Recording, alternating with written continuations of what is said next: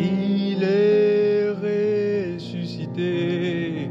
Oui, il est vivant à travers sa parole. Laisse-le changer ta vie.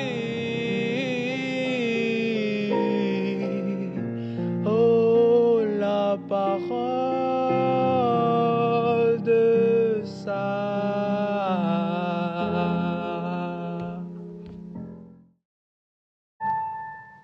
Bien-aimés dans le Christ, diviser pour mieux régner est une des techniques très courantes dans nos vies humaines. Pourtant, Pâques nous rappelle que nous sommes appelés à rassembler autour du ressuscité. L'évangile de ce jour nous met clairement en évidence le sens du bon pasteur en ce temps de Pâques.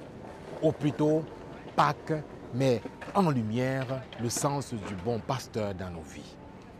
Plutôt que de diviser, nous sommes appelés à être des rassembleurs, des hommes et des femmes qui rassemblent tout le genre humain, même les brebis en dehors de l'enclos.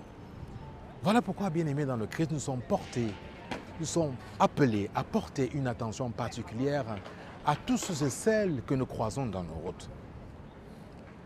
N'oublions pas que les personnes que nous jugeons, que nous condamnons, que nous critiquons, que nous bafouons par nos regards, par nos silences,